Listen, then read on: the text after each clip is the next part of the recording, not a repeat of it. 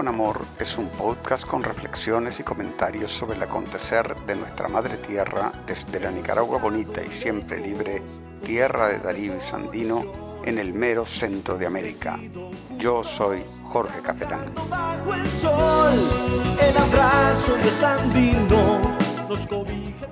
Estamos alojados en Anchor.fm, la plataforma que democratiza la radio por internet, poniendo la producción de contenidos al alcance de todos y todas. juntos las victorias con amor. Hemos gritado al mundo, viva la revolución, combatiendo la pobreza con el trabajo y la paz. Brilla el sol, brilla su.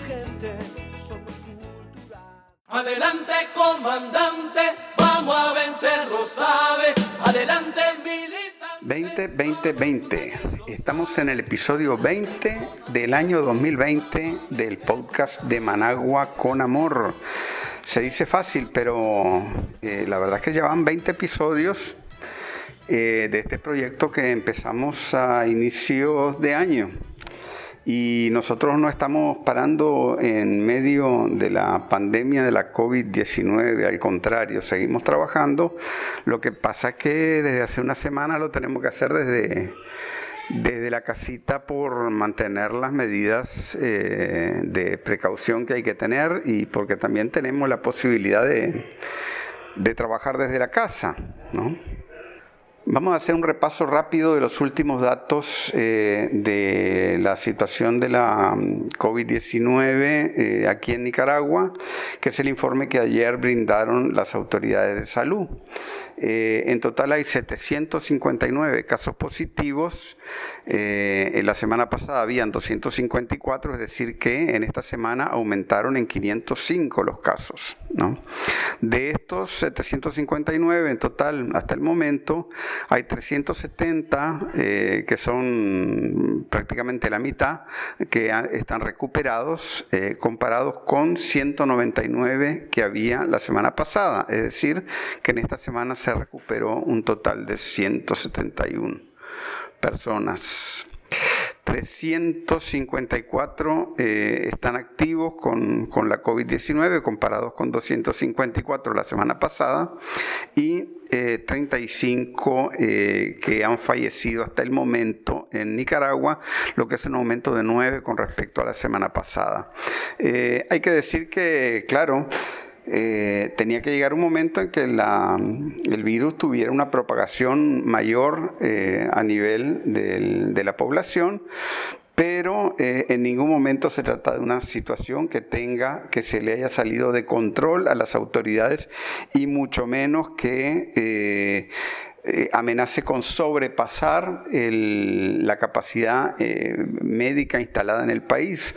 Recordemos que este, aquí hay eh, unas 1.500 eh, camas de cuidados intensivos, hay como 500 o 450 y pico respiradores eh, y hay este, una gran cantidad de mm, monitores de signos vitales y otros equipos avanzados que hacen falta. Y, lo cierto es que eh, la COVID está lejos de amenazar. Eh, esa, esa capacidad del sistema de, salud del país, ¿no? que por otro lado enfrenta toda otra serie de eh, epidemias recurrentes, eh, como es el caso, por ejemplo, de las enfermedades respiratorias en esta época del año, de otras enfermedades respiratorias, ¿verdad? Que, a las que también debe, debe atender. ¿no?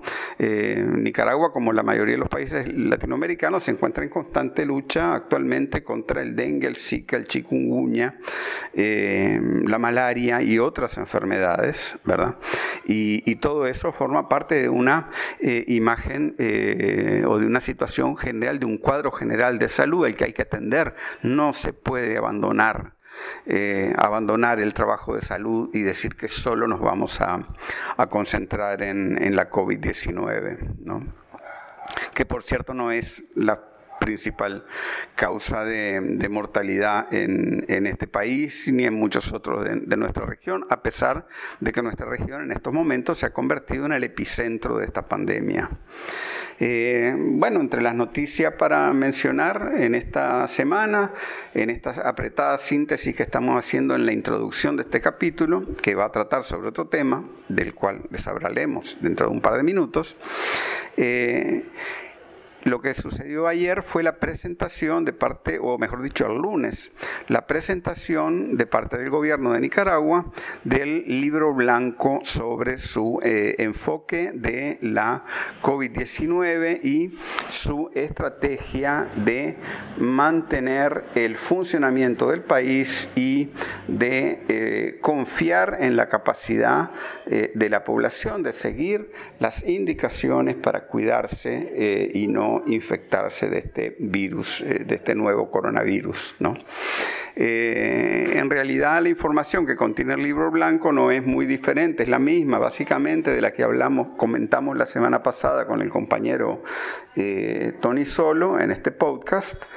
Y, básicamente ahí se argumenta con mucha fuerza ¿verdad? sobre por qué un país como Nicaragua no puede cerrarse como lo hicieron otros países con consecuencias eh, desastrosas desde el punto de vista económico y social y por ende con consecuencias desastrosas eh, para la vida de las personas. Eh, tenemos que hacer un hincapié en una cosa, independientemente de toda la propaganda que pueda circular fuera de Nicaragua, en el sentido de que eh, aquí la situación se ha salido de control, que, el gobierno no hace nada, lo que es totalmente falso, hay que decir que la tasa de defunciones por cada 100.000 habitantes en Nicaragua hoy en día es la menor de los últimos cinco años, en lo que es el periodo de enero hasta mediados de mayo. La tasa de defunciones que tenemos por cada 100.000 habitantes es de 13. Y eh, le sigue, el año pasado fue de 13.9, en 2018 fue de 13.4, en 2017 fue de 13.7, en 2016 fue de 13.9 y en 2015 fue de 13.5. O sea que realmente eh, eso, es una, ese es un indicador que da una medida eh, de cuál es la incidencia real que pueda tener esta emergencia de la COVID-19 en Nicaragua. Eh, quiero decir que el ambiente aquí en el país es tranquilo. La gente realmente está tomando las medidas de distanciamiento, por ejemplo, eh, de mantenerse a un metro y medio de las otras personas. ¿no? se ve bastante gente con mascarilla en la calle, pero sobre todo eh, el uso de la mascarilla se da en lugares donde hay aglomeraciones. Eh, a mí me preocupa un poco ver esta moda en los jóvenes de querer llevar mascarilla, pero el problema es que la llevan a veces todo el día puesta y eso tiene consecuencias adversas para la salud, porque obviamente que se está respirando el mismo aire que se exhala y, no se está recibiendo la misma cantidad de aire en los pulmones, ¿verdad? Eso lo han advertido muchos médicos en todo el mundo. Eh, sin embargo, el clima es de calma.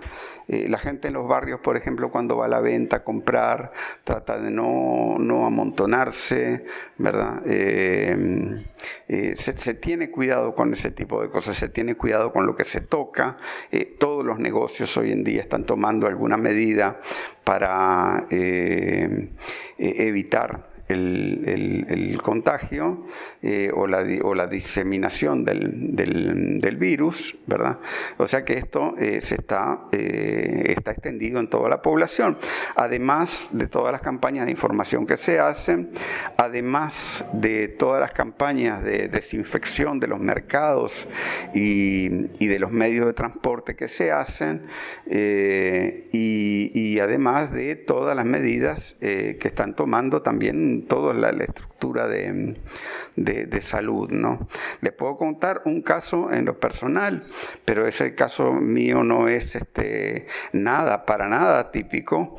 eh, casualmente ayer o antes de ayer, vino un personal aquí de las brigadas de salud del barrio eh, para eh, informarse sobre eh, la situación de, salud en mi hogar, sobre las enfermedades, tener una dirección de los miembros del hogar verificada in situ y no dependiente de, de la cédula o el DNI, como es la práctica en la mayoría de los países, por ejemplo, el caso del Salvador, caso de la Argentina, ¿no? donde muchas veces la gente tiene una, una dirección en su, en su cédula de identidad, pero en realidad vive en otro lugar, porque la gente se tiene que mudar por muchas razones. Este, y, y, todo eso dificulta, dificulta la posibilidad de tomar medidas eh, de tomar medidas eh, de tipo sanitario en caso de una emergencia.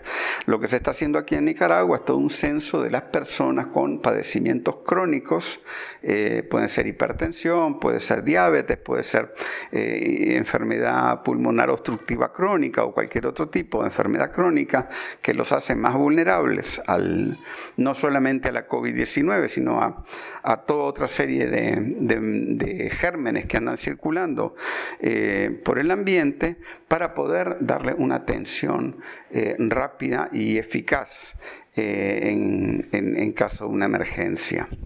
Entonces vino aquí la gente del centro de las brigadas de salud, recogió esa información, eh, y, eso es lo que se está haciendo en toda la población hoy en día. ¿no? Eh, una cosa, por ejemplo, que hay aquí en Nicaragua es una línea gratuita, el número 132, al que a cualquier hora del día o de la noche se puede llamar y de hecho este, en el primer, las primeras semanas de, funcionamiento hubo más de, más de 100.000 llamadas, ¿no? preguntando precisamente sobre temas relacionados con la COVID-19. Eh, o sea que aquí en Nicaragua el, ambiente está, está, muy tranquilo. Eh, obviamente hay menos actividad comercial o económica o de otro tipo en la calle, pero sigue habiendo eh, bastante bastante comercio, eh, sigue habiendo bastante actividad en los mercados. Eh, aquí se organizan actividades los fines de semana, festivales, actividades culturales eh, y, de, todo tipo, pero claro, obviamente guardando las medidas de seguridad, ¿no? Por cierto, hay que decir que a nivel internacional se está cayendo toda estrategia, toda esta estrategia del encierro. Incluso salió un premio Nobel de química, no recuerdo el nombre en este momento, en Inglaterra, casualmente ayer, diciendo que este, la, estrategia del lockdown en, en, el Reino Unido había matado, eh, probablemente ha matado a mucha más gente eh, y sobre todo las, las este, secuelas económicas van a matar a mucha más gente que si no, no hubiera habido un, un, lockdown del país. ¿no? En el caso de El Salvador, eh, creo que es importante mencionar el caso porque El Salvador se, se erigió a sí mismo como el, eh, como el ejemplo de las medidas duras a tomar aquí en, en, Centroamérica en contra de la COVID. Pues casualmente en estos días los mismos médicos salvadoreños le estaban pidiendo a Nayib Bukele, el presidente de El Salvador, que cambie la estrategia contra la COVID. Eh, eh, decían que El Salvador ha pagado un alto precio por el confinamiento de la población y la paralización de las actividades productivas. Y el país tiene que salir eh, a las comunidades para cortar la transmisión del virus, dicen, ¿no? Pero y que debe focalizarse en los conglomerados o clusters de casos, ¿verdad? Y no en andar eh, metiendo en cuarentena a, todo el mundo e incluso metiendo en cuarentena eh, a la gente eh, que está sana y de manera policial en contra de su, de su voluntad. Eh, hasta el momento en El Salvador la, la, estrategia que se ha seguido ha sido de un estricto confinamiento de la población, cierre de fronteras, limitación del movimiento de los ciudadanos, pero esa estrategia ya no sirve, o sea, no, sirve, no sirvió al inicio, no sirve ahora tampoco, ¿verdad? Eh, en realidad, además que es una estrategia que ha sido muy, muy deficientemente implementada. Recordemos que eh, se, buscó y se consiguió financiamiento 70 eh, millones de dólares eh, para hacer supuestamente el hospital más grande de América Latina para enfrentar la COVID y ese hospital no está construido todavía. El avance de esa obra es de apenas 35%. Y, lo que se cree es que ese hospital en todo caso estará listo como a fines de año, pero a fin de año no sabemos qué va a pasar con la pandemia. Entonces realmente eh, la situación ahí en el, en el Salvador es, este, es terrible. ¿no? Eh, también tenemos que comentar eh, los últimos desarrollos en el caso de la decisión del gobierno costarricense de cerrar sus fronteras al tráfico, regional de, mercancías, eh, lo que es una barbaridad. ¿no? Y es en realidad una, eh, una movida más en el eh, en toda esta eh, dinámica que tiene Costa Rica de confrontación, especialmente hacia Nicaragua. Quieren crearle problemas diplomáticos a Nicaragua afectando el comercio regional de mercancías, lo que es una estupidez porque al mismo tiempo se están... Eh, afectando a sí mismos, a su propio, a su propio comercio y a su propia población, que pronto va a tener que enfrentar los efectos de un desabastecimiento, obviamente. Eh, ellos este, habían cerrado sus fronteras con Nicaragua y con Panamá. Eh, parece, habían, habían hecho un acuerdo, al fin y al cabo, con Panamá para abrir las fronteras, pero los transportistas panameños rechazan ese acuerdo porque lo que pretenden los costarricenses es recibir las mercancías de terceros en la frontera y encargarse ellos de transportarlas, ¿no?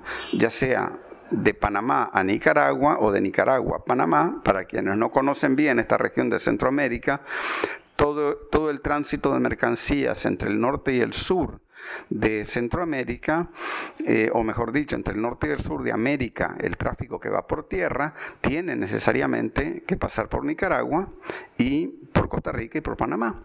Entonces, lo que, lo que, lo que, lo que querían hacer las autoridades ticas es hacerse cargo ellas mismas del transporte de esas mercancías. El problema es, en primer lugar, que el 85% de los transportistas son dueños de sus propias unidades, no son grandes corporaciones eh, de, de, transporte de mercancías, sino que son pequeños y medianos transportistas. Y el otro problema es que Costa Rica tiene una muy mala fama precisamente por la falta de control de las mercancías que pasan por ahí. Se pierde, ¿no? se pierde mucha mercancía bajo resguardo de las autoridades costarricenses. Y no solamente eso, sino que además. Hay otros, hay otros temas que es importante eh, mencionar. No podemos nosotros olvidar la influencia que tiene el narcotráfico en, en Costa Rica. Por ejemplo, les voy a mencionar aquí un, cable de la AFP del 13 de diciembre de 2010, en el que eh, el representante de la DEA en San José, Philip Springer, denunciaba que la acción del narcotráfico en Costa Rica iba a aumentar por seguro porque los grupos de narcos de México ya están acá. Esto estamos hablando del año 2010, especialmente del cártel de Sinaloa. Y en ese cable... Eh, el, agente de la DEA, eh, Philip Springer, denunciaba que el cártel de Sinaloa ya en 2010 estaba instalado y operando en Costa Rica, donde tiene bases y bodegas para almacenar drogas eh, antes de enviarlas hacia Norteamérica.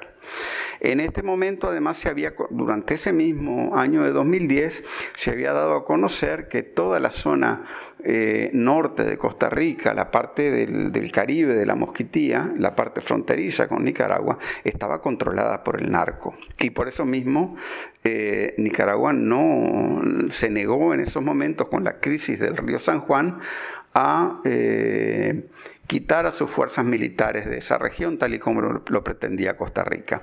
Entonces, hay unas, hay unas bases muy fuertes para sospechar que entre esa, o sea, si, si, Costa Rica se hace cargo de lo que pase, ¿no?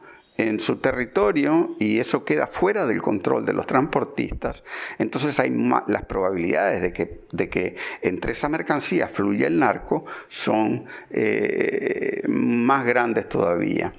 Entonces, este, esto, esto de esta crisis con Costa Rica va a continuar, pero va a continuar por unos cuantos días más, pero no va, no puede prosperar porque realmente están afectando los intereses no solo de Nicaragua, sino de todo el comercio eh, regional e incluso eh, continental, ¿no? Entonces, ciertamente que es una, es una situación bien, bien triste, ¿no?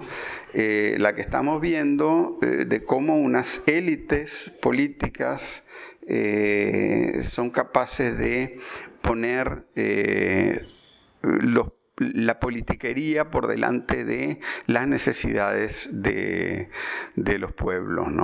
Eh, ante toda esta situación, la Asociación de Transportistas de Nicaragua informó ayer sobre unas decisiones eh, que, que tomó después de dos semanas que llevamos ya de esta crisis hemos decidido bloquear definitivamente la carretera, o sea, la carretera panamericana.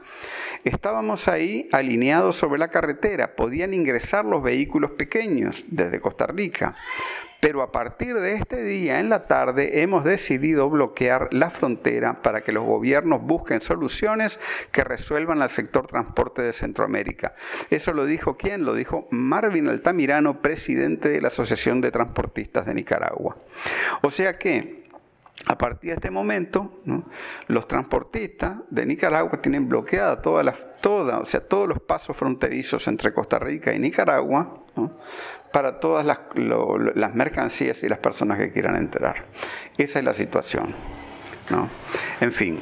Eh, Estaremos hablando en las próximas semanas sobre cómo se desarrolla todo esto, pero eh, especialmente, especialmente porque la semana que viene tenemos a un invitado de lujo en este podcast, que es el colega periodista de Radio Sandino, Mario Zúñiga con quien vamos a hablar mucho sobre el tema de los medios, sobre el tema de esta situación de Costa Rica, ¿no? y sobre el tema eh, de muchas otras cosas que estamos haciendo aquí en Nicaragua, eh, más allá del tema del, coronavirus. Pero de lo que vamos a hablar hoy en este episodio de, de Managua con Amor es del tema de Palestina. En Palestina eh, el proceso, lo que se había denominado el proceso de paz y la solución de dos estados, está a punto de colapsar. El presidente de la autoridad palestina, Mahmoud Abbas, dijo eh, prácticamente ayer que daba por desconocidos todos los acuerdos de paz eh, firmados con Israel y con Estados Unidos. ¿Y esto por qué? Porque en medio de la pandemia de la COVID-19, eh, el Estado sionista está aprovechando para eh, hacer cada vez más agresiva y más permanente su política de despojo y de ocupación de los territorios palestinos. Y esto lo hace con el visto bueno de la administración Trump. Entonces, de todo esto vamos a hablar y también vamos a hablar acerca de la solidaridad de Palestina con Nicaragua y de Nicaragua con Palestina con el compañero Mohamed Amro, embajador de Palestina en Nicaragua. Adelante.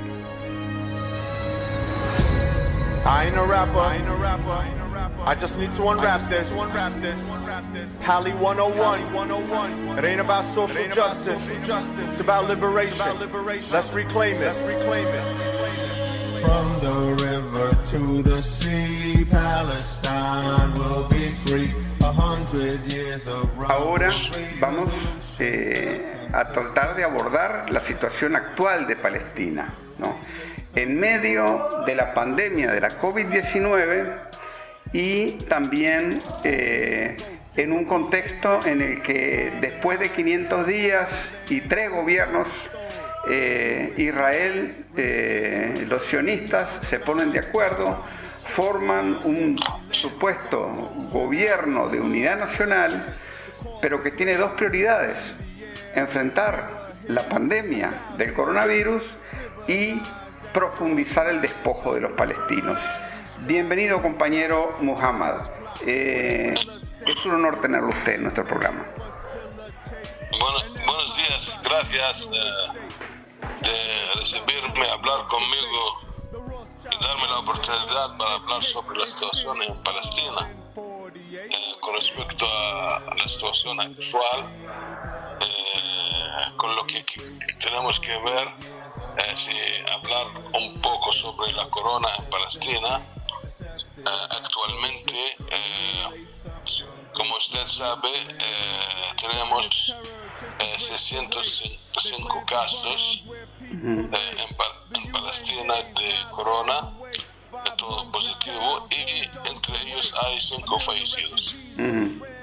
los primeros casos, señor Jorge, que se han encontrado en Palestina fueron en la ciudad de Belén entre algunos turistas extranjeros que habían llegado a, a Belén. Y en, la misma semana eh, también, porque usted sabe que tenemos eh, la frontera con, eh, con Israel, que hay 133 mil trabajadores que siempre que cruzan la frontera y van a trabajar y vuelven. Lamentablemente un caso también, lo primero caso fue un trabajador que venía eh, de Israel eh, y, contagió a su, a su madre en, en Nápoles, eh, en, una ciudad de, Nápoles, de Palestina. Entonces, esos trabajadores que cruzan y vuelven diariamente a trabajar. Pero eh, con respecto a eso, desde el primer día, los primeros eh, casos que fueron eh, hablados, fueron declarados en, en marzo, el gobierno de Palestina empezó a tomar medidas muy, muy estrictas y muy firmes con respecto a eso, porque usted sabe que tenemos las ciudades palestinas y debido a la ocupación están rodeadas con más de 500 checkpoints y barreras militares por Israel que no se permite circular ningún eh, ciudadano entre una ciudad a otra sin un permiso del, eh, del ejército de la ocupación. Esto uh, debido a, a que Israel ya controla todo eso. Pero nosotros como, como gobierno encontraron que cuando empieza los problemas, porque Israel tiene más casos que nosotros, cuando aquello tiene actualmente más de 16 mil casos en, eh, en, en, eh, de, corona, los checkpoints eso estaban controlados siempre y no se permite, pero lamentablemente al, al empieza la epidemia, el problema de la coronavirus, Israel empieza a dejar la gente circular libremente y, entrar y salir eh, sin, sin, sin, control. Eso quiere decir que además de la epidemia y los problemas de la ocupación, ya ahora tenemos que ellos quieren que, que la gente entra y salen y, llevan más, eh, más problemas de virus y más problemas de corona a, los, eh, a, las ciudades, a las ciudades y al pueblo palestino. Entonces, por eso, desde el primer día las medidas del gobierno fueron muy, ya llevamos 80 días, cerrar todas las fronteras, además que está cerrada siempre por la ocupación, eh, eh, el control de policía eh, y también eso trae consigo que tiene que el gobierno responsabilizarse por la ayuda a las familias necesitadas, a las familias de los trabajadores, a la, gente que no trabaja, especialmente casi semanalmente compañero Jorge, 40 mil eh, casos, 40 mil de ayuda que el gobierno tenía que hacerlo a través de. El gobierno formó un fondo de, de, donaciones que empezó casi con 20 millones de dólares para ayudar a la gente más más, más, más necesitada debido al cierre, este, debido al, al, toque de queda. Y también eso siempre acompañado con una campaña de de prevención, una campaña de medios a través de televisor, a través de las ONG, a través de las alcaldías, para que la gente tome medidas preventivas, para que la gente no circulan, para que la gente ya se dan cuenta de, de, lo que es el problema del virus, de lo que es el problema de, de la enfermedad que todavía nadie sabe qué es lo que es y qué es lo que va a estar pasando.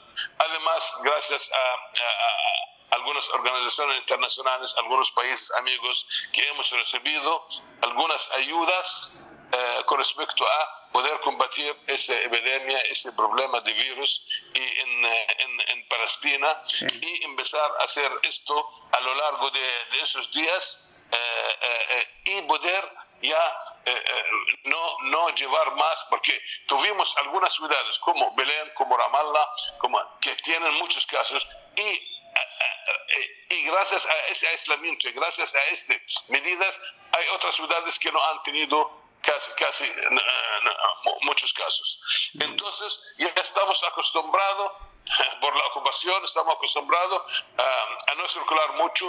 Usted sabe, en Gaza, por ejemplo, en Gaza uh, hubieron tres o cuatro casos, porque Gaza, a 360 kilómetros, eh, de 45 kilómetros del norte al sur, llevan casi dos millones de gente, están aislados completamente, no entran ni salen, ¿me entiendes? Y esto, esto ya, eh, además de las medidas que tomó el gobierno, lo costó bastante eh, y nosotros, gracias a esas medidas eh, que hoy mismo ya declaró el primer ministro de Palestina que es el último día y mañana ya vuelven a la normalidad todas las escuelas, los comercios eh, que ya han, han tenido éxito esas medidas y la gente vuelve mañana mismo a trabajar y van a, volver a, sus escuelas los, eh, los estudiantes y va a haber el, comercio. Y siempre teniendo las medidas preventivas y siempre teniendo eh, cualquier cosa así con respecto a, poder combatir, a poder hacer esto y dejar, dejar de, no dejar de controlar, no dejar de, de, de, tomar las mascarillas y tomar las medidas necesarias para, para poder eh, combatir esa epidemia. Eh, eh, usted sabe que ya además, como, como es un país ocupado por Israel y todos los problemas de política y, la, y, la, y las medidas que está tomando este gobierno lamentablemente están, están amenazando con anexionar a, una parte de las, ciudades de Palestina a partir de julio próximo. Eh, este gobierno también está llevando eh, el problema de la epidemia, el eh, gobierno israelí, eh, a combatirnos más y a hacer más represión y más, y más medidas contra nuestro pueblo o sea, que están, Están usando la pandemia como un medio de prolongar la, el despojo del, del, del pueblo palestino. Este mismo, además de las medidas internas, porque ese hombre, usted sabe, Netanyahu es el primer ministro después de casi tres veces las elecciones, eh, es un hombre corrupto y tiene, eh, tiene, tiene demandas eh, de juicio que ya anteayer se, se, se por corrupto se, se, se, hizo el primer juicio de él hace dos días y se pasó ahora a julio. Y, siempre él ve que él ganando y haciendo eso tomando más represión y más medidas contra los mm. palestinos. Mm. ¿Te das cuenta? Y entre ellas, además de las medidas militares, además de la de, de, la, de, de amenazar la anexación, además de arrestar a la gente, además de quitar y también sacar hasta, hasta los árboles de los olivos de la tierra palestina, también esa epidemia contra, contra nosotros como palestinos en nuestra tierra. Y lamentablemente eh, el mundo está, además, eh, que, está eh, violando el derecho internacional, violando toda la legitimidad internacional, pero siempre hay apoyo de algunos países amigos, hay apoyo de, de, algunos países que en contra de esas medidas contra nuestro pueblo. Vamos, vamos, a ver, vamos a ver si profundizamos en todos estos este, aspectos políticos de la, de la del, proyecto sionista y de, la, y de la lucha del pueblo palestino. Pero antes, antes, de, antes de agotar un poco el tema de la COVID-19, yo le quería preguntar si sabe algo de la situación en los, en los campamentos de refugiados, en el Líbano, eh, en los otros países, con respecto a la, pandemia. Sí. Nosotros en... Uh, en el Ministerio, en Cancillería de Palestina, tenemos un, un, un, un, grupo de emergencia que empezó desde el primer día de la epidemia, desde el primer día, además, que está formado por el Ministerio de Salud, Cancillería, estamos siguiendo a través de un informe eh, semanal de toda lo que es la comunidad palestina en el mundo. Por ejemplo, por ejemplo, hasta hoy día en la diáspora palestina, en los campamentos, en eh, donde están los palestinos fuera de Palestina, tenemos 1.605 casos. Lamentablemente, de ellos 97, por ejemplo, 97 eh, muertos. Eh, por ejemplo, en, Italia, dos, dos, de los muertos o tres, no, tres eran médicos, del grupo médico. Ah. En España, dos médicos. Mm. en los campamentos de refugiados en el Líbano estamos siguiendo también los campamentos de refugiados de, de, muchos países y hasta en la diáspora en, en, muchos países. Eh, esta, situación trae, trae, trae que el seguimiento de eso, de, los casos, bueno, eso depende de mucho del país donde están los refugiados, donde están los, la, comunidad palestina, pero también estamos siguiendo este, eh, este asunto a través de la Cancillería y del Ministerio de, de Salud de Palestina. Entonces, siempre hay informes semanalmente de, los casos y el seguimiento a través también de las embajadas de nosotros, donde están eh, las embajadas palestinas en esos países, a través de las comunidades, a través de, un grupo, por ejemplo, de médicos en eh, eh, lo que es son médicos de, de, Palestina en, en, los países europeos eh, y en muchos países estamos siguiendo este caso y a través de un programa también de cooperación entre la Agencia Palestina de Cooperación Internacional con muchos países como el que se, se, formó con Nicaragua, por ejemplo, estamos siguiendo esos, esos casos eh, con, eh, con la, la Cancillería y con el Ministerio de Salud. Sí. Sí, eh, bueno, entonces vamos a ver eh, todo el tema ya de la, de la, ocupación en estos momentos, en estos tiempos de COVID-19. ¿no? En medio de la pandemia, el gobierno israelí anuncia que quiere eh, anexarse ya totalmente los territorios de por sí ilegalmente ocupados en la ribera occidental, ¿no? en Cisjordania, a partir del primero de julio. ¿no? Y, el, y el presidente de la autoridad palestina, Mahmoud Abbas, dice que la OLP y el Estado palestino renuncian a todos los acuerdos con Estados Unidos e Israel, incluyendo los de seguridad. ¿no? Y, esto prácticamente, o sea, lo lleva a ustedes a la, a la paradoja de prácticamente, se podría uno decir, o sea, si uno lleva las, los planteamientos del, del líder Mahmoud Abbas, a su, a su máxima expresión, prácticamente como que los llevaría a tener que abolirse para poder defender su existencia. Eh, ¿Cómo? Explícanos un poco o sea, lo, lo, que, lo, que, lo que quería decir el, el, eh, el presidente Mahmoud Abbas sobre eh, los acuerdos con Estados Unidos e Israel. Se refería, por ejemplo, a los acuerdos de Oslo del 93, al protocolo de Hebrón del 97 y al memorando de, de, White River del 98. ¿En qué consisten esos acuerdos a los que él eh, hacía referencia?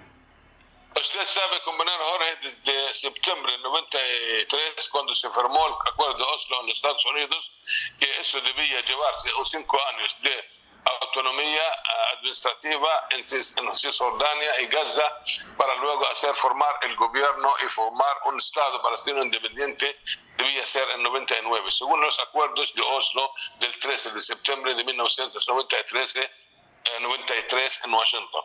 Entonces, esto desde el primer día que empezó Israel, que empezó a ver eh, esos acuerdos, esos acuerdos que el, año siguiente, el año siguiente ellos matan a Rabin, el que acordó con Arafat. Usted sabe. Empezaron los israelíes a llevar la misma ultraderecha israelí que está en contra de los programas de paz, que está en contra de los acuerdos a las elecciones, empezando con 96, con el Netanyahu, el actual eh, presidente del gobierno corrupto que está ahora en el gobierno. Entonces, si a base de los acuerdos de Oslo está bien el acuerdo de París de relaciones económicas, está el acuerdo de cooperación en temas de seguridad, porque estamos allí en, entre, en frontera entre Palestina e Israel, lo que es la Cisjordania y Gaza, y hay muchas cosas en comunes, además del White River, como usted dijo, y todo esto debería llevar a un Estado independiente. Pero lamentablemente desde el primer día Israel empezó a casi no respetar esos acuerdos, a no llevar eso a la práctica para terminar y poner ya la solución de los dos estados. Un estado palestino independiente con la frontera en Cisjordania y Gaza con capital en, en, en Jerusalén, y ya una frontera reconocida por el mundo que todo el mundo ya fue un testigo del acuerdo de Oslo. Pero ya las, las medidas que está tomando Israel desde el primer día, después de, de asesinar a Rabin, después de ellos empezar a, a llevar gente contra de, los acuerdos de paz a, la, a las elecciones y ganar las elecciones en Israel, que ya están tomando medidas contra la, la voluntad de del mundo completo que quería ver estabilidad y quería ver dos estados en este, en, este mundo, en este Oriente Medio de, conflictos después de más de 70 años o ah, más de conflicto y llevar eso a la práctica. Lamentablemente, siempre las medidas fueron contra de represión más, como si fueran ellos quieren una ocupación de nosotros, de Palestina, una ocupación que nosotros estamos bajo la ocupación y hacer las cosas administrativas de nosotros y decirle gracias por ocuparnos. ¿Me entiende? Que eso eh, eh, eh, no, puede ser así y usted sabe qué pasó con Yasser Arafat en, 2004, mm. después de, dos años de bloqueo y que, que, han ellos tomado las medidas contra él porque Arafat siempre decía que queremos la base, queremos un Estado independiente y las, las medidas que están tomando actualmente es, fueron obligados a, a, la parte palestina, porque ya van a anexar. La Cisjordania, compañero Jorge, eh, eh, eh, están ocupando de Cisjordania en lo que es dividida por sistema de apartheid, el sistema de Israel en A, B, C. Quiere decir, ah. unas carreteras, unas ciudades que yo puedo circular y caminar, ellos no me permiten otras carreteras y los colonos de ellos están ocupando el 60% de la Cisjordania a través de colonias permanentes. Según el acuerdo de Oslo, esas colonias deben salir y deben sacarla de allí como fue retirado todo y dejar la posibilidad de la solución de dos estados. lamentablemente, ahora están hablando de anexionar esas colonias, es el 60% de la de la, de la Cisjordania ocupada y ver que, lo que queda de, de esos 6.000 kilómetros cuadrados, nada de, de, de, poder hacer un Estado viable.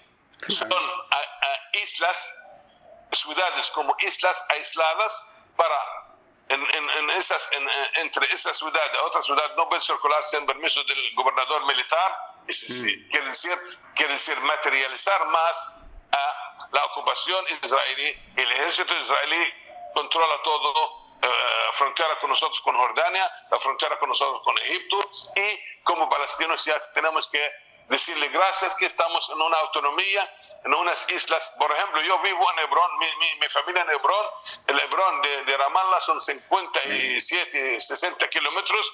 Para pasar de Jerusalén yo no puedo pasar, tengo que dar una vuelta y una carretera que más de, de, 120 kilómetros y me lleva más de dos horas a través de los checkpoints que, que tienen ellos en Cisjordania, que son más de 500, 583 checkpoints y barreras militares. Un muro de 700 kilómetros, hermano Jorge, que están, eh, están aislando las ciudades, las aldeas palestinas. Entonces quiere decir que ya, después de todo esto, vienen ellos por el apoyo de los Estados Unidos, que ayer lamentablemente el, el, Senado de los Estados Unidos ha adoptado a través, estamos en crisis y todo el mundo en crisis, el, el gobierno de los Estados Unidos del señor Trump que es, que es más sionista que ellos, claro. eh, eh, aprueba 38 mil millones de dólares ayuda a Israel. ¿Te imaginas eso? Sí, eso frente a esas, sí, sí. En, en este frente a esas crisis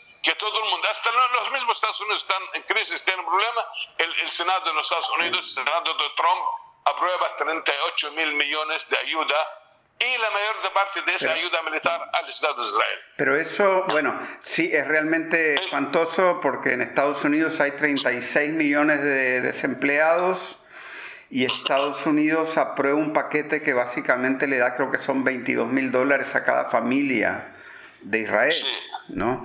Este, y es el paquete de ayudas más grande de toda la historia, pero, pero ese paquete de ayuda que se aprobó en estos días, casi sin hacer mucho ruido, contó con la firma de Bob Meléndez y de muchos otros senadores demócratas.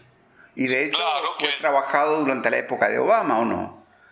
Sí, hay, hay, hay muchos hay muchos, eh, eh, muchos eh, por ejemplo, en el Partido Democrático, algunas organizaciones que están contra de esas medidas que está tomando, pero lamentablemente que ellos han aprobado esto. Y el, mismo, el mismo Naum Chomsky, ayer, anteayer, el, el, filósofo americano que dice que ya los Estados Unidos, con esas medidas, además del corona, y usted dice como los desempleados que tiene y todos los problemas, van hasta el caos, ¿no? Pero con esto todo, entonces llevan a ayudar a Israel su, su, su criatura en la zona para anexionar y para eh, tomar medidas contra el pueblo palestino. Por eso se obligó la, la, dirección, el dirigente, el presidente Abbas eh, fue obligado a hacer esas declaraciones que nosotros ya estamos, estamos ya llevando eso al fin, porque las medidas israelíes quieren decir que nosotros ponemos fin a todo lo que es en los acuerdos en el aspecto de seguridad, en el aspecto económico. Nosotros sabemos que esas medidas también van contra de nuestro pueblo, porque ellos van a reprimir más.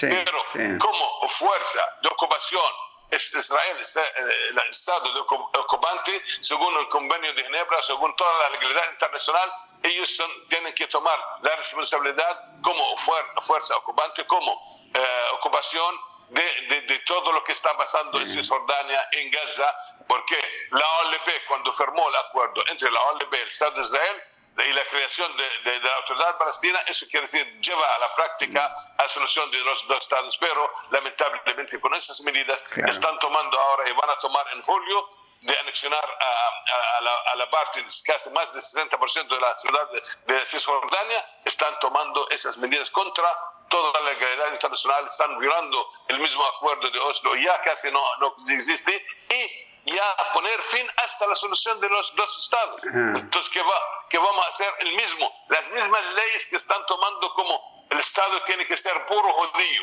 Entonces, están en contra de un millón y medio de palestinos, árabes palestinos que están en, en, la misma, viven en el mismo Estado de Israel. Claro. Entonces, si esas medidas eh, van en contra de nosotros como palestinos eh, al otro lado y también contra su pueblo y su, su gente que son el 20%, 22% de la ocupación de, de, de, la, de los ciudadanos eh, israelíes son árabes, palestinos, cristianos, musulmanes, no solo judíos, ¿me entiende? Además de eh, esto en contra de, de todas las, las, medidas y toda la legalidad internacional. Lamentablemente... Eh, yo, yo hoy estaba leyendo que el secretario general de FATA, eh, Fayez Abu Aita, ha dicho que no nos queda otra salida considerando lo rápido que Israel estira sus manos sobre nuestras tierras. Ellos fueron los primeros que llevaron esta situación a este peligroso callejón sin salida. Eh, cuando dice peligroso, que eh, estaríamos hablando de una nueva intifada, ¿de qué estaríamos hablando? Sí, porque es el portavoz de Fatah Faiz Abueta cuando dice eso, porque el Fatah, eh, usted sabe que es el, partido del presidente Abbas, que ya ellos están obligando, entonces quiere decir que antes, cuando teníamos esto, los acuerdos, tenemos que coordinar en temas de salud, temas de, de, de, de seguridad militares, de entrar y salir a las ciudades. Pero ahora entonces, entonces el pueblo ya está harto, todo, los palestinos están ya eh, están ya no tienen confianza en lo que es, fue el proceso de paz completo, el fracaso después de más de 25, 26 años de, de, de, de la firma de Oslo, 27, eh, 27 años, sí, sí, de la firma de Oslo, entonces ya el, resultado es cero. No hay Estado, no hay independencia. Cuando entro a mi ciudad necesito permiso, cuando salgo de mi ciudad necesito permiso, y cuando voy a, a, a exportar, a importar, igual cuando tiene un médico a, a circular de, un, de, una ciudad a otra, un hospital a otro, te necesita, ¿me entiende? Sí, Entonces, sí. ya quiere decir que eso, el pueblo, el pueblo puede ser que ya uh, va a llevar a otra intifada o a, otra rebelión que es ya contra la ocupación, porque, porque ya se ve que es medidas israelíes eh, contra de todo y acabando con todo el proceso de paz y to, todo lo que es el acuerdo de Oslo y poner fin a todo eso. Quiere decir que los palestinos ya han perdido la, la, la esperanza, han perdido la confianza en el mundo debido a las medidas uh, uh, estadounidenses y americanas, porque el apoyo de anexionar uh, esa, esa, esa parte también fue por Trump a, a ayudar a, Netanyahu a reelegirse y mm. fue a formar este gobierno que, que, él acaba de formar y acaba de, de, de hacer en Israel.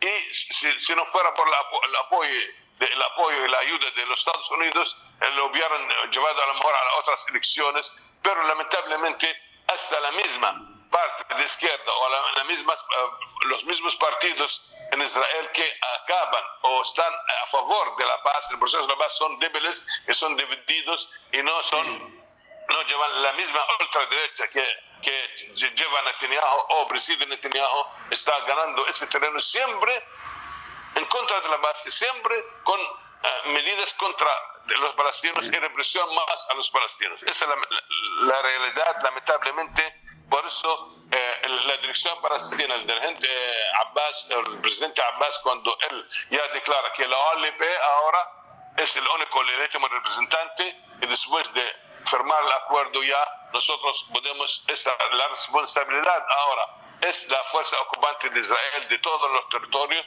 Eso quiere decir una medida hasta los, la Unión Europea, los países europeos, el mundo completo están contra de, de, de, anexionar y contra de las medidas, pero usted sabe que gracias a la ayuda de Estados Unidos, de Trump, a Netanyahu, que él está haciendo esas medidas contra de nosotros y contra el mundo. ¿Sabe por qué?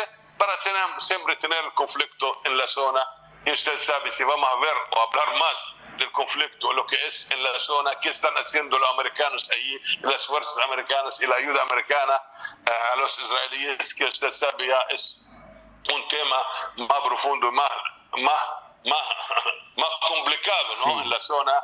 Eh, donde están sacando el petróleo, donde están sacando, sequeando todo y haciendo todo a favor de siempre del imperialismo americano, a favor siempre del, del, de, de esa potencia y con su criatura que está eh, es Israel frente a esto para tener esas no hay no debe haber estabilidad en esa zona no debe haber estabilidad en, en, en el Oriente Medio eh, eh, por los intereses de los Estados Unidos siempre que usted sabe y nosotros podemos profundizar a lo mejor eh, con el conflicto lo que está pasando en Irak. ¿Ustedes, ustedes ven, ven, este, ven señales así de una, de una unidad árabe en torno al tema palestino que sea políticamente efic eficaz? Porque de palabra, de palabra ha habido esa unidad, pero de eficaz en términos políticos ante esta coyuntura. Siempre, siempre, la, la, verbalmente, siempre la, el mundo árabe estaba todo unificado uh, con respecto a la causa palestina, pero ya como ellos han, han empezado lo que es el, el, llamado luego, lo que llaman ellos primavera, no sé qué lo que es primavera o otoño árabe, eh, usted sabe ya los conflictos que empezaron ahora, cada uno está ahí en sus problemas y ya casi nadie o ningún país está ya para ver sus cosas y ahora mucho menos con el, el, corona que está ahora, Ah, por claro. ejemplo, los países árabes, el país árabe que tiene más casos ahora es Arabia Saudí. El segundo es Qatar. ¿Me- ¿Te imaginas eso? Ah. Entonces, la, la- la situación ahora, cada uno eh, quiere salvarse, ¿me entiendes? Sí, sí. Y nadie, nadie se recuerda o nadie se ve dónde está el conflicto israelí, ni árabe, ni nada, y lo que está pasando en Irak, lo que está pasando en Libia, lo que está pasando en Yemen. Usted sabe que esos conflictos ya, eh, por ejemplo, el país árabe que era más, más, más fuerte y más apoyo a los palestinos era Irak. ¿Y dónde está Irak? Ahora usted sabe ya Claro. cómo la cosa en Irak es otro tema. Claro. Entonces yo quería también, de verdad, eh, con respecto a la, a, si quiere, eh, a la, a, a la, a la relación con Nicaragua, Sí, sí. Si quiere también podemos... Pero tal vez antes, antes, este, antes Sí. eh, para agotar un poco ya el tema, eh, porque ya hemos visto, ya, ya me explicó el tema de Estados Unidos, de Israel, eh, de los acuerdos, eh, también habló un poco sobre Europa, hablamos un poco sobre los países árabes. ¿Qué papel podrían jugar China y Rusia ante esta situación en esta coyuntura? Siempre Rusia y China siempre han sido han sido ah, al lado de a favor de la legalidad internacional de las resoluciones de, de Naciones Unidas que son más de 700 resoluciones desde Sí. la creación del Estado de Israel a favor de la legalidad internacional la solución de dos estados Rusia y China y todo eso con apoyando a la causa palestina, al pueblo palestino. Pero siempre, usted sabe, cuando llega la situación, por ejemplo, al Consejo de Seguridad, siempre casi teníamos la mayoría. 14 países en el Consejo, menos, Isra- eh, menos Estados Unidos, eh, va a vetar, eh, tomar el, el veto contra nosotros. Por eso siempre, esas resoluciones, lamentablemente, en tanto de la, de la Asamblea General de Naciones Unidas como, como el de la eh, Consejo de Seguridad, siempre no han tenido los mecanismos de aplicar. No han tenido lo- lo- el, el mecanismo de que, cómo aplicar y obligar a Israel a respetar esto. Eh, ellos obligan a Irak, ¿no? Obligan a, a- a Libia o a, a Yemen, ¿me entiende? A Sí, hacer esas Israel cosas, no. pero cuando, cuando llega a Israel ya es- es- está es un. Estado por encima de la ley, es intocable Claro. porque el veto, el veto americano está siempre listo en- a favor de Israel y lamentablemente es así. Ahora, por ejemplo, China en, en esas crisis eh, siempre, como dice, hasta en el, el coronavirus ha ayudado a Palestina, ha mandado a Palestina. Eh, ahora, eh, Rusia también siempre, pero también Rusia, eh, eh, eh, el problema de Siria es otro, otro, otro problema Sí. para ellos a- a nivel mundial lo que es en Siria, usted sabe lo que está pasando en Siria y cómo están negociando hasta ah, el papel de, de Rusia en Siria cuando llega ya a, a- a- a- hacer algo de Palestina, no, y tú estás en Siria, ¿qué estás? ¿Me entiendes? La cosa siempre en la política es así. Sí. Pero siempre, ah, por ejemplo, en, en 2012, cuando llegamos, eh, queríamos declarar un Estado ah, miembro ah, de, de pleno derecho en Naciones Unidas cuando empezamos y presentamos el proyecto, presentamos el proyecto, más de 140 países han apoyado esto. Usted sabe que eso es reconocimiento de un Estado, pero el veto de los Estados Unidos, porque tiene que ser un, un Estado miembro de pleno derecho, tiene que ser del Consejo de Seguridad. Pero el veto de los americanos nos obliga a ser un Estado non-member state. Desde 2012, un Estado no miembro de Naciones Unidas, pero no tenemos pleno derecho porque siempre los americanos están ahí con su veto a favor de Israel y a favor de los intereses de Israel. Lamentablemente, hasta la misma Organización de Naciones Unidas está también perdiendo su papel, su rol, que tiene que ser algo más fuerte. Y, y si, y si los, los americanos, algún, algún organismo como la UNESCO, toma un fa- a favor de, de Palestina, una, ah, entonces se retira, empieza a chantajear y no va, va a pagar, a pagar el, el- el- dinero que tiene que, que- que ayudar y mandar eh, los americanos a la UNESCO o a la organización Sí, tal sí. porque recono- reconocieron a Palestina como un eh, eh, Estado miembro, porque tenemos eh, eh, eh, un plan de muchos países, de muchos, de, de- de- de muchos organismos internacionales, somos miembros completos, de pleno derecho. Y cuando llega a los Estados Americanos, ah, los americanos, ah, no, no vamos a pagar, no vamos a hacer eh, la ayuda en por supuesto de esos organismos, como pasó con la UNESCO, como, como usted eh, sabe, el Consejo de Derechos, eh, derechos, derechos Humanos en, en, Ginebra y todo eso. Entonces, lamentablemente, la ayuda del gobierno de, de, Estados Unidos a Israel es siempre número uno y siempre los, los mismos americanos están, están pagando ayuda militar, hermano, es anualmente 4 mil millones a nivel, estamos hablando de ayuda militar a Israel. Entonces, usted sabe que, que, que, es ahora, ¿qué quiere decir? Tiene que estar siempre esa potencia número uno militarmente en la zona. No puede ser ni Irak, ni Siria, ni Libia, ni Yemen, ni, ¿me entiende? ni Jordania. Ningún país tiene que ser más fuerte que, que ellos en la zona. Lamentablemente es así. Eh, esa, es la situación actual en, en, eh, en Palestina eh, entre Palestina e Israel en la, en la zona. mire, le quería preguntar entonces, este, ya para redondear todo este tema y entrar al, a la, a la, al tema de la relación entre Nicaragua y Palestina, quería preguntarle qué papel juega la solidaridad entre nuestros pueblos de los países antiimperialistas como Venezuela, Cuba, Nicaragua, ¿no? Eh, para defender al pueblo palestino en esta situación.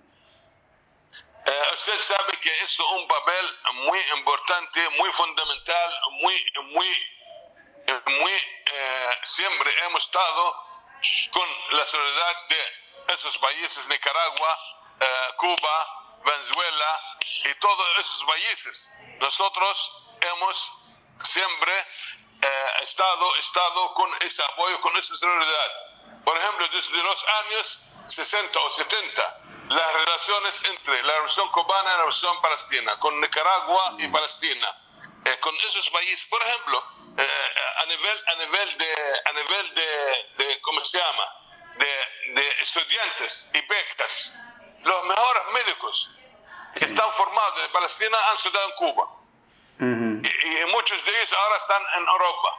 Los mejores profesionales han estado estudiando en Cuba.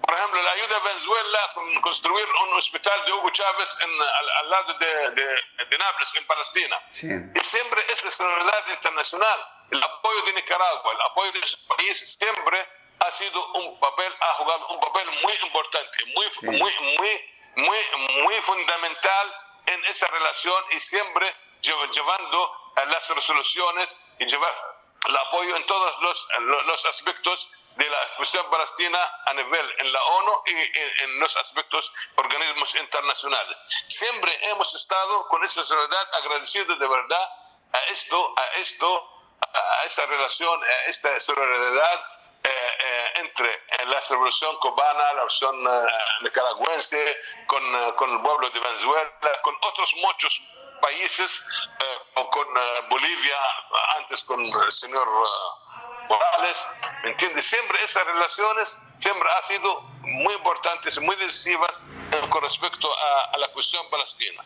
Y por eso nosotros como palestinos hemos en, hace cuatro años en la Cancillería Palestina se formó lo que es la, la Agencia Palestina de Cooperación Internacional para poder llevar eh, esa solidaridad entre, entre esos pueblos con Palestina, llevarlo a la práctica con decir una forma, decir gracias a Cuba, gracias a Nicaragua, gracias a Venezuela, con una forma un poco diferente de mandar, por ejemplo, eh, médicos, de mandar expertos, de de ayudar en muchos aspectos en esos países. Nosotros sabemos que, que, que tenemos mucho problema, por ejemplo, de, de, de, de agua en Palestina y, territorio para dónde sembrar y dónde hacer y todo eso, pero ya tenemos mucha gente preparada, eh, expertos. yo digo al, sector del ser humano, las, del personal, de los técnicos, de los ingenieros, pueden ayudar bastante en esos países. Por eso, eh, esa solidaridad se está materializando ahora eh, a, nivel, eh, a nivel mundial, a nivel internacional, por ejemplo, si vamos a hablar en el caso de Nicaragua. Y yo me recuerdo en 1985, yo estuve aquí en ese bonito país, ese hermano país, en 85 por instrucciones del presidente Arafat que venir con seis médicos de, de graduados de Cuba, graduados de Cuba a, prestar servicio en 85 aquí en Nicaragua. Mm. Y me quedé en ese país, eh, eh, eh, lindo país, tres semanas, hermano país, tres semanas, y esos, esos médicos se fueron instalados en, en, Rivas, en aquella zona de 85 para prestar servicio y muchos médicos fueron también a muchos países como Angola, como Ghana, como Guayana, como muchos países en el Caribe y en, África también, eh, en esos países. Así nosotros, hermanos, y vamos a hablar de esa solidaridad, de esta relación.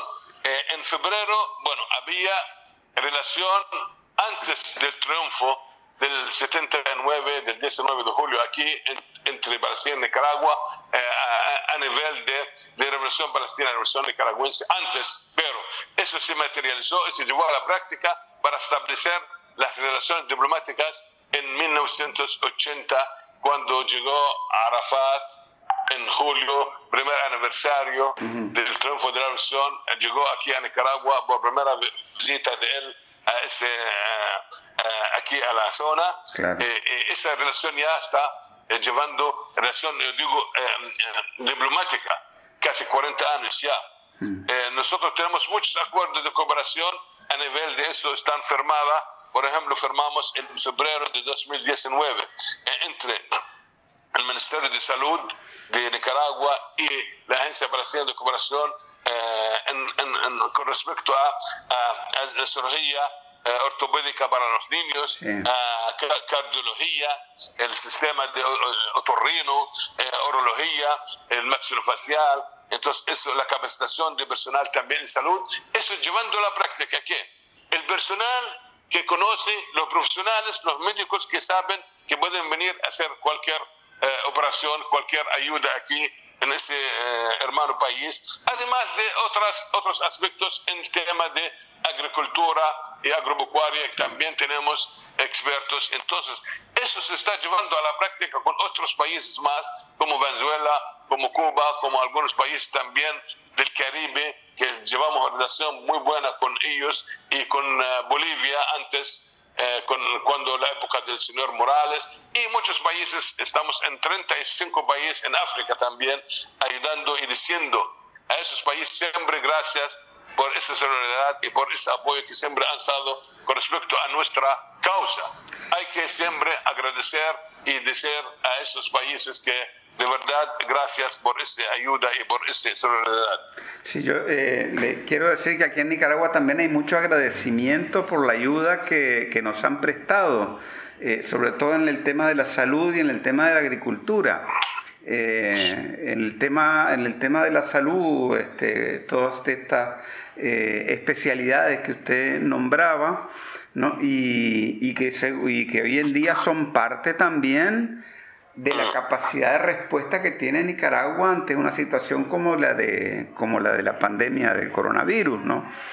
Y, también el tema de la, de la, agricultura, donde Nicaragua tiene excelentes condiciones de agua, de sol, de todo, pero donde tal vez hay conocimientos, por ejemplo, en el tema de las hortalizas y todo eso, donde ustedes tienen una experiencia muy amplia, ¿no?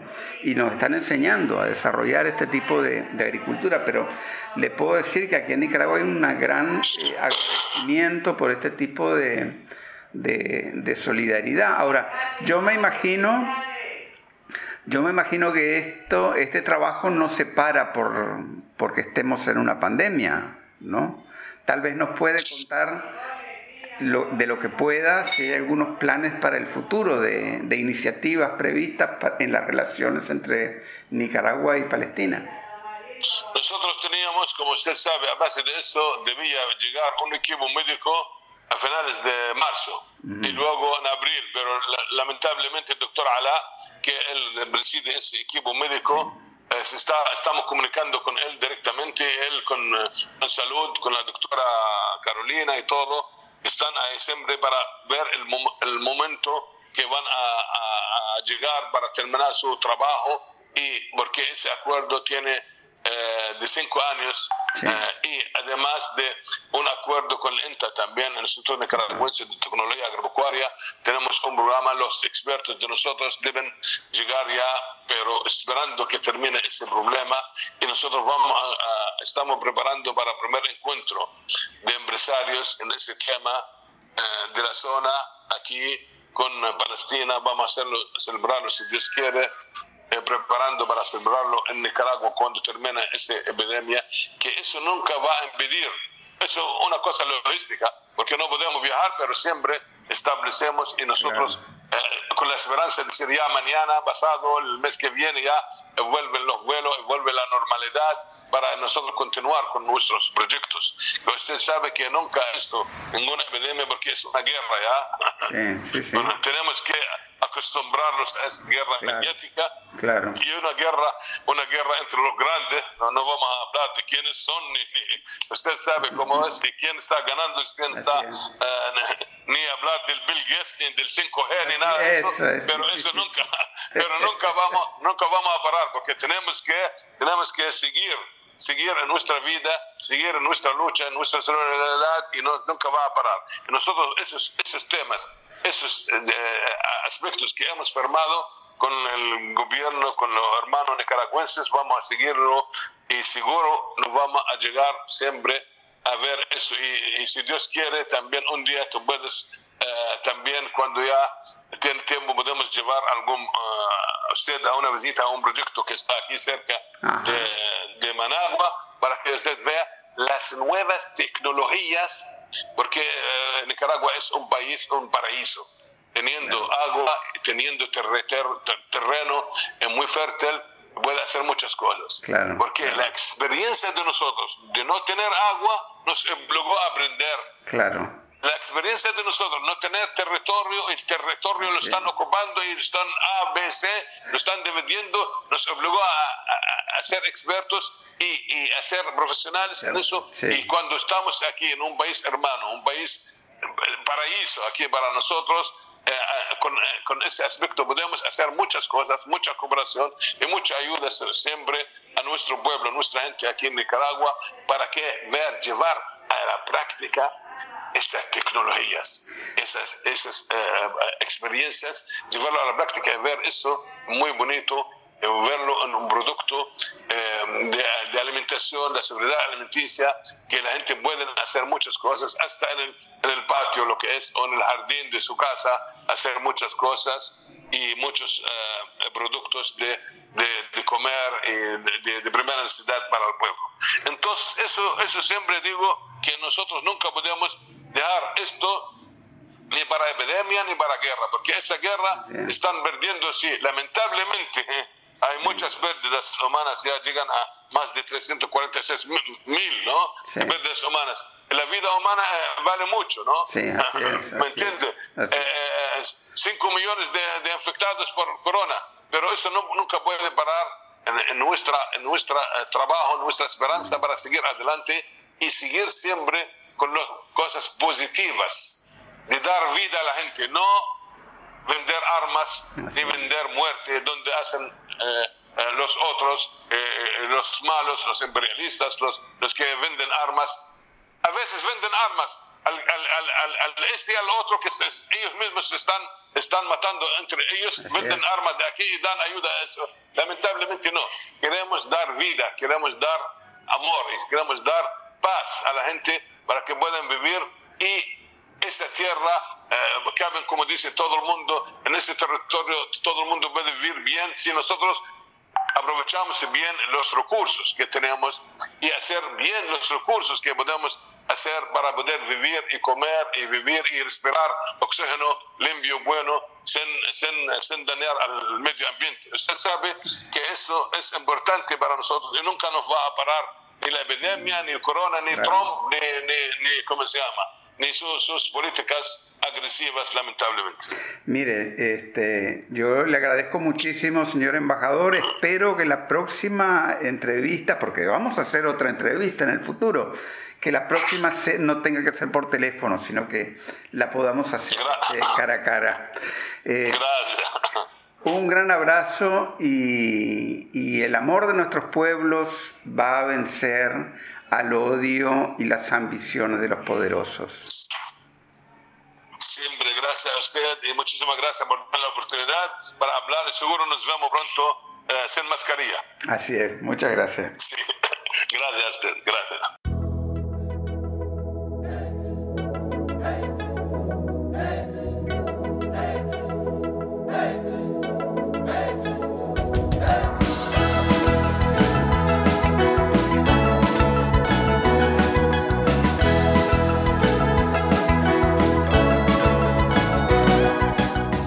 Este ha sido otro episodio del podcast de Managua con Amor.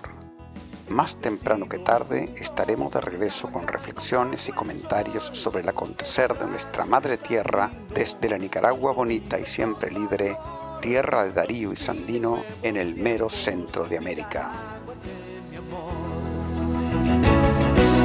Hemos logrado juntos las victorias con amor Hemos gritado al mundo, viva la revolución, combatiendo la pobreza con el trabajo y la paz.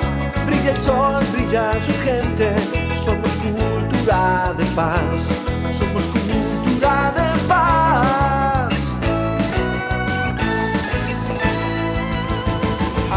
Avanzamos juntos, cosechando amor